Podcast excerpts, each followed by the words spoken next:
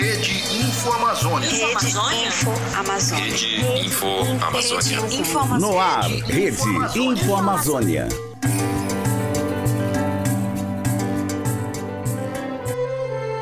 O aumento da fome e da insegurança alimentar não é uma novidade para o brasileiro.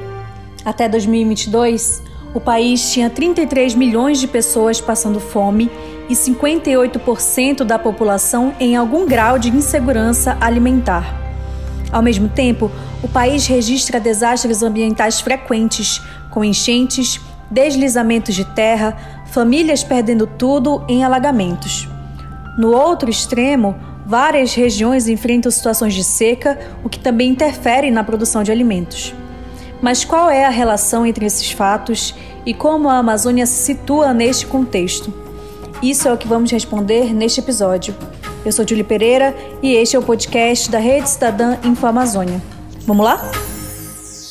No dia 15 de março de 2023, a Rede Cidadã publicou reportagem mostrando que 62% dos municípios da Amazônia Legal têm alto grau de vulnerabilidade e que a crise climática afeta diretamente a produção e consumo de alimentos nessas localidades.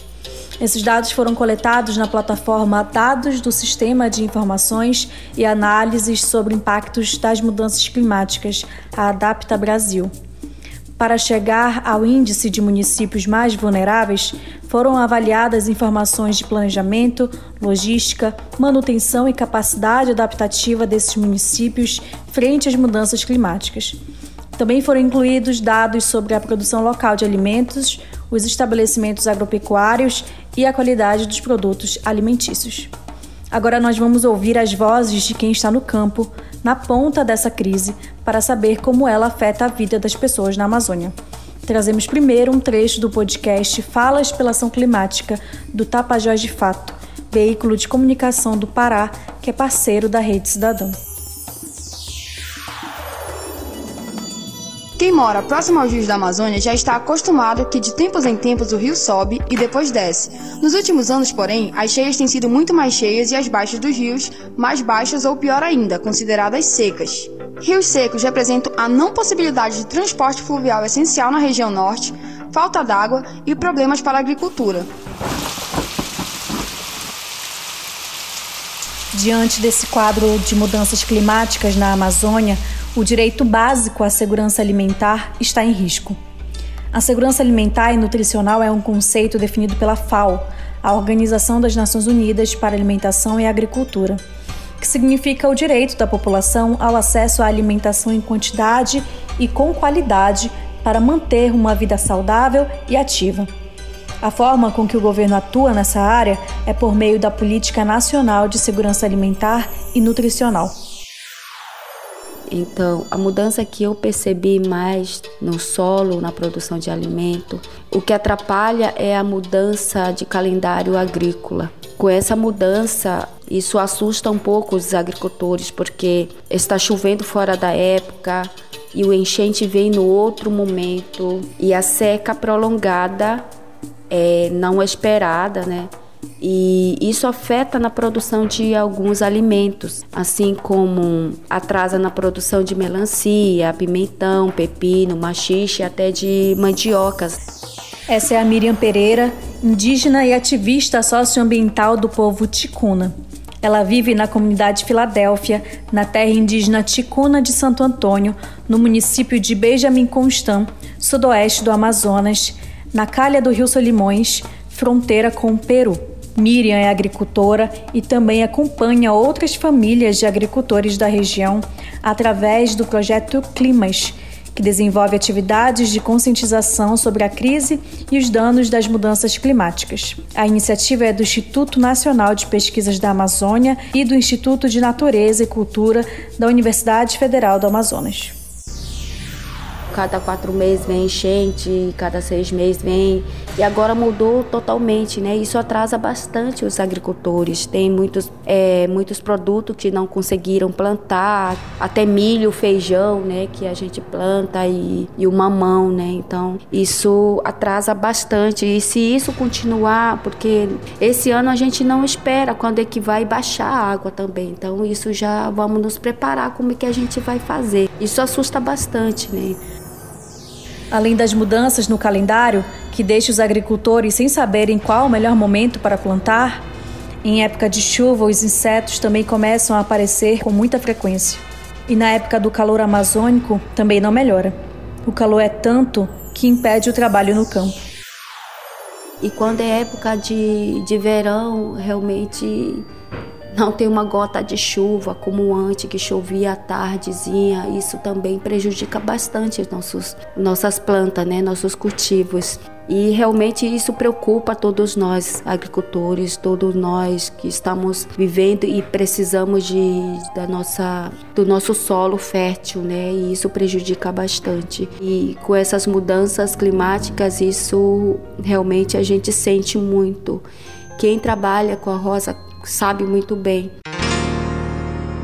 O Mato Grosso é o estado da Amazônia com o maior número de municípios em altos graus de vulnerabilidade quando o assunto é mudanças climáticas e segurança alimentar, com 24 municípios correndo alto risco, de acordo com os dados da Adapta Brasil. Depois vem o Tocantins, com 15 municípios, e em seguida o Maranhão, com 10 municípios. É no Mato Grosso que estão os municípios do país que atingiram o grau mais elevado de vulnerabilidade: São Félix do Araguaia e Gaúcha do Norte. Alta Floresta, no Mato Grosso, é um dos municípios da lista que está classificado como de alto risco de vulnerabilidade climática.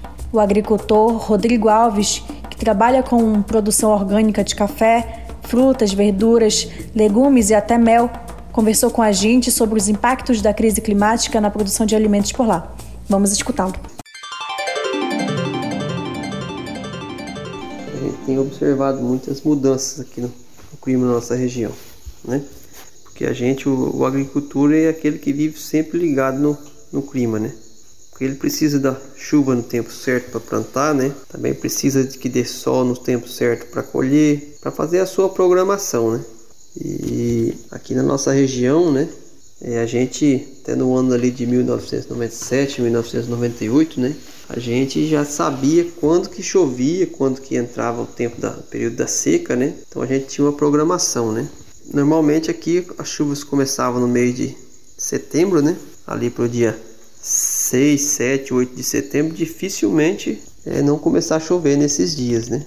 Então você já sabia que você podia se programar algum plantio, alguma coisa, que a chuva vinha naquele tempo. Tem vezes que a gente plantava, a gente costumava plantar feijão na época, né? E na época se usava muito queimadas ainda, né? Queimava, derrubava o mato, queimava e plantava é, ainda na, na, cinza, né? Tava tudo seco e a pessoa já plantava sabendo que ia chover naquele dia, né? Então o clima era bem irregular, né? Depois desse tempo para cá, né? A gente viu muita mudança, né? A capacidade de adaptação dos municípios da Amazônia frente aos desafios climáticos é um dos principais problemas da região. Isso envolve a logística, o abastecimento, o planejamento de ações e, consequentemente, a manutenção das produções. Especialistas defendem que as políticas de combate à fome deem prioridade aos municípios da região, como explica Gabriel Borba, pesquisador do projeto Climas.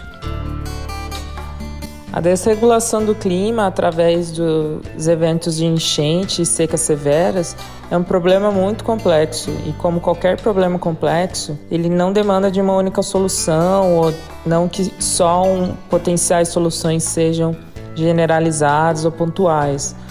Esses eventos de enchentes secas severas, eles são resultados de vários fatores, desde fatores climáticos até fatores relacionados mesmo ao impacto de nós seres humanos, né? Como o desmatamento, a poluição e até o represamento do rio como parte de implementação de hidrelétricas, por exemplo. É, nós podemos e devemos nos preparar para nos adaptar a esses cenários climáticos que vão ser cada vez mais extremos e imprevisíveis. A emergência do clima não é para amanhã, e sim para hoje.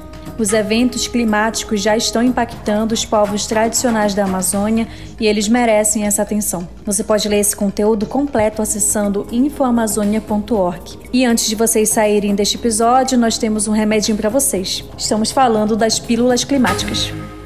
Pílulas Climáticas, seu remedinho contra a desinformação ambiental. As mudanças climáticas são o maior problema que enfrentaremos nesse século. Mas será que todos os impactos climáticos afetam todos os lugares da mesma maneira? Do clima extremo ao aumento do nível do mar, os efeitos do colapso climático geralmente têm um impacto maior em comunidades historicamente marginalizadas ou carentes. Por exemplo, o desmatamento em grande escala da floresta amazônica altera o equilíbrio ambiental, o que compromete a subsistência de povos e comunidades tradicionais, e afeta principalmente territórios de comunidades negligenciadas pela ausência do Estado, fora do alcance de políticas públicas e, por isso, altamente vulneráveis. E é pensando nisso que surge a justiça climática. Justiça climática é um desdobramento da justiça ambiental que por sua vez argumenta que grupos sociais diferentes têm responsabilidades diferenciadas sobre o consumo dos recursos naturais e que a desigualdade social define o grau de exposição ao risco ambiental. No caso, a justiça climática é a percepção de que os impactos das mudanças climáticas podem ter diferentes impactos sociais, econômicos, de saúde pública que atingem de forma e intensidade diferentes grupos sociais. E mais do que isso, os defensores da justiça climática estão se esforçando para que essas desigualdades sejam abordadas por meio de estratégias de mitigação e adaptação a longo prazo.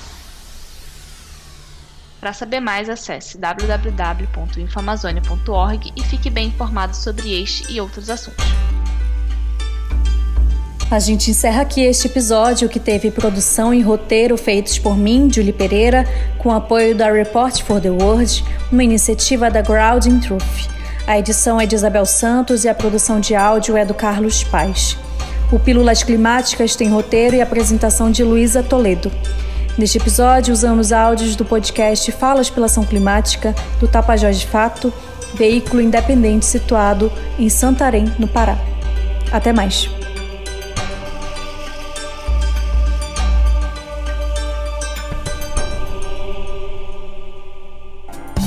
Rede Info Amazônia. Rede Info Amazônia.